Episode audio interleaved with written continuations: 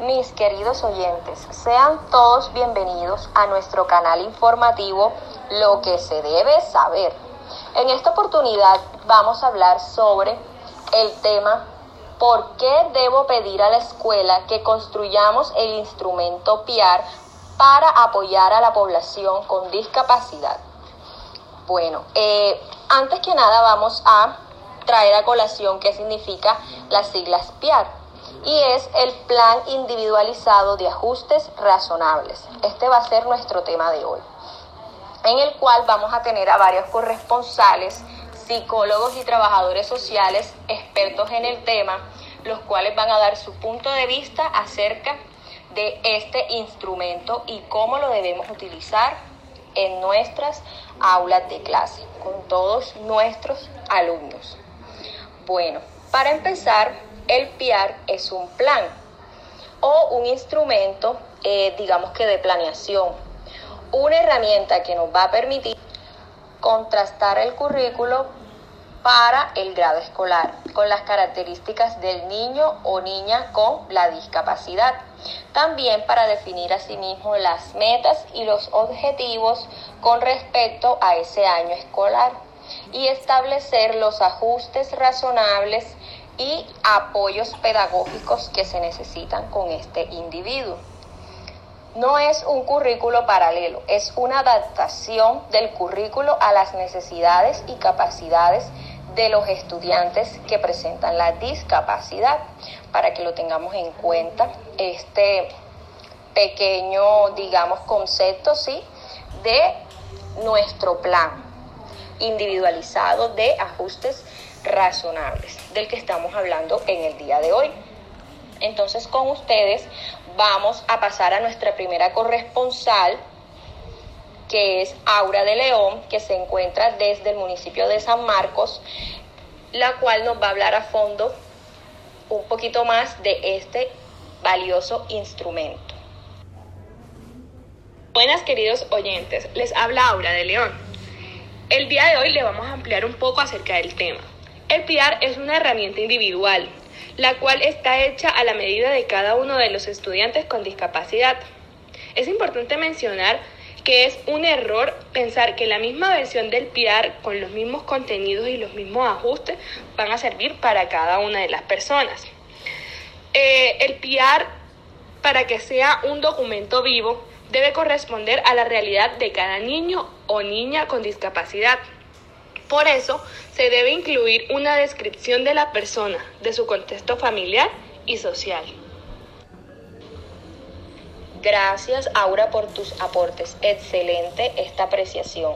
Ahora vamos con nuestra corresponsal Dailin desde el municipio de Corozal Sucre con su aporte a este valioso tema que estamos tratando en la tarde de hoy.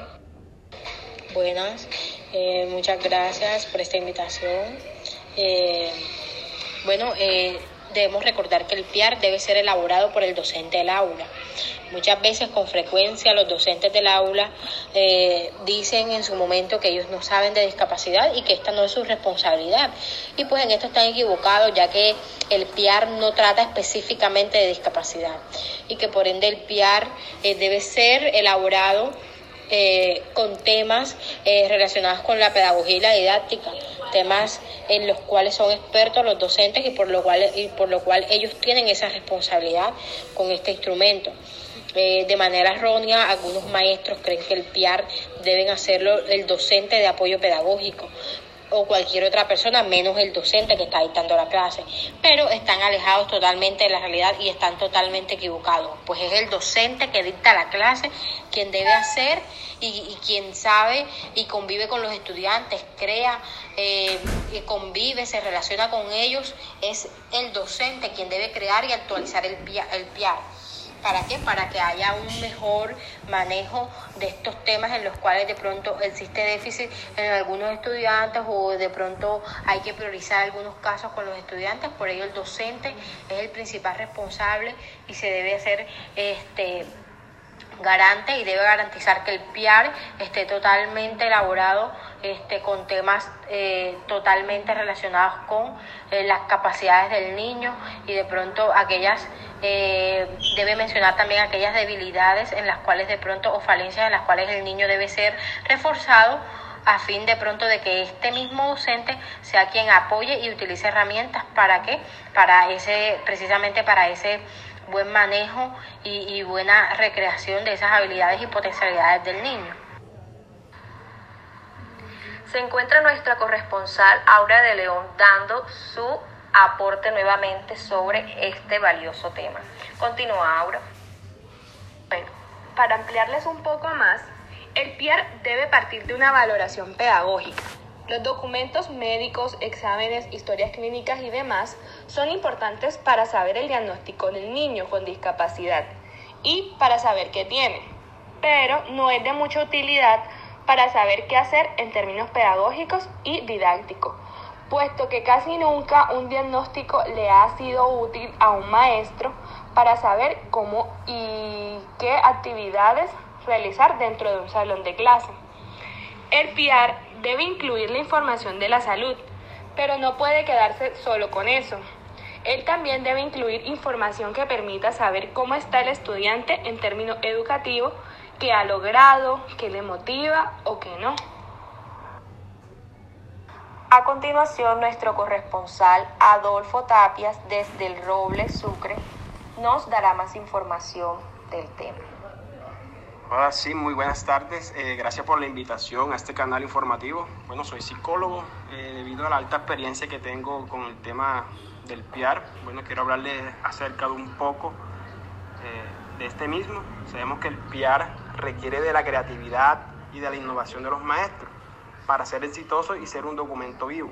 El PIAR requiere que los maestros que lo elaboran no lo vean como una carga, como un formato más que se diligencia para ser guardado y que sirve poco no, todo lo contrario. El PIAR debe ser usado para planear las clases, para profundizar el conocimiento sobre los estudiantes, para innovar ajustes razonables a lo largo del año escolar, para tener altas expectativas para con los estudiantes con discapacidad.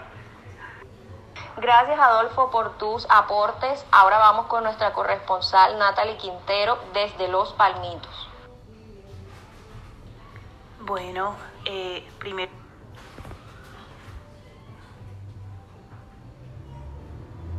Que todo, pues agradecerles por este espacio y por haberme tenido en cuenta para participar en él.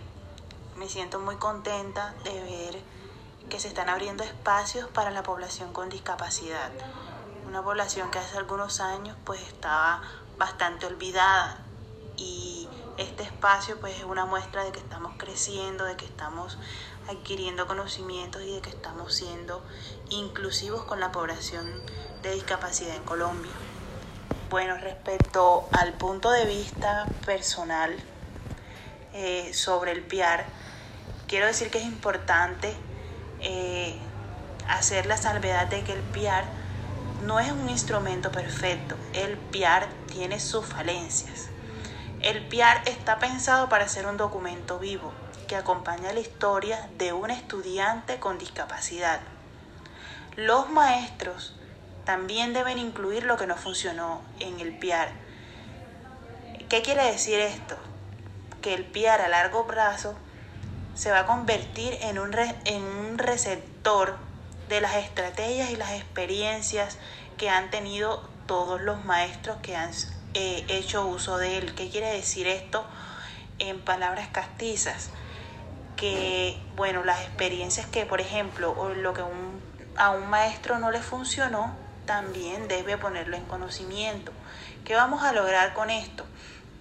Enriquecer las, y conocer las experiencias de los demás, cosa que va a enriquecer la práctica de los maestros, porque va, por ejemplo, va a decir a este maestro no le funciona esta estrategia, quiere decir que a mi, a mi persona con discapacidad con la que estoy trabajando, pues probablemente tampoco le funcione porque ya el otro maestro pues hizo eh, uso de esta herramienta y no le funcionó. Entonces es importante eh, también hacer uso de las estrategias que no funcionaron, darlas a conocer. La educación inclusiva es un proceso de innovación y también de creatividad del docente. Entonces es importante eh, que el docente sea enriquecido y conozca ah, las estrategias exactas que funcionan para sus personas con discapacidad, para los alumnos que tienen a su cargo. Porque esto que va a hacer que la persona con discapacidad se enriquezca, que genere conocimiento y sobre todo que aprenda, que es pues el principal objetivo. Eh, es importante registrar en el PIAR lo que no funcionó. Esto sirve para ahorrarle tiempo a los próximos docentes. Van a saber, bueno, X estrategia no sirvió, X estrategia sí funcionó.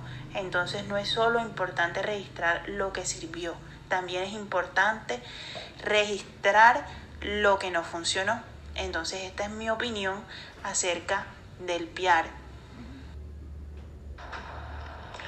De acuerdo con todo lo que nuestros invitados han expuesto acerca de este plan, vemos que es de suma importancia pedir a las instituciones la construcción de este instrumento, para así poder tener una amplia visión no solo del diagnóstico de la persona con discapacidad, sino también poder incluir estrategias pedagógicas y didácticas que permitan potencializar las capacidades de esta persona en el aula y asimismo detallar también las debilidades que deben ser pues obviamente fortalecidas por nuestros docentes. Entonces vemos que de esta manera eh, general podemos decir que existen tres elementos muy fundamentales para la elaboración de este plan individualizado de ajustes razonables. Y la primera es el contexto familiar o social, que es muy importante tenerlo en cuenta para esta construcción. Segundo, la valoración pedagógica. Y tercero, la información que esté disponible en términos de salud de esa persona con discapacidad. Bueno, y esto fue todo en nuestro canal informativo, lo que se debe saber. Espero que les haya gustado este apartado del episodio 9 con el instrumento PIAR y lo pongamos en práctica en todas las instituciones educativas. Papitos y mamitas, estar pendientes en la institución a que se les realice este documento e instrumento a sus hijos.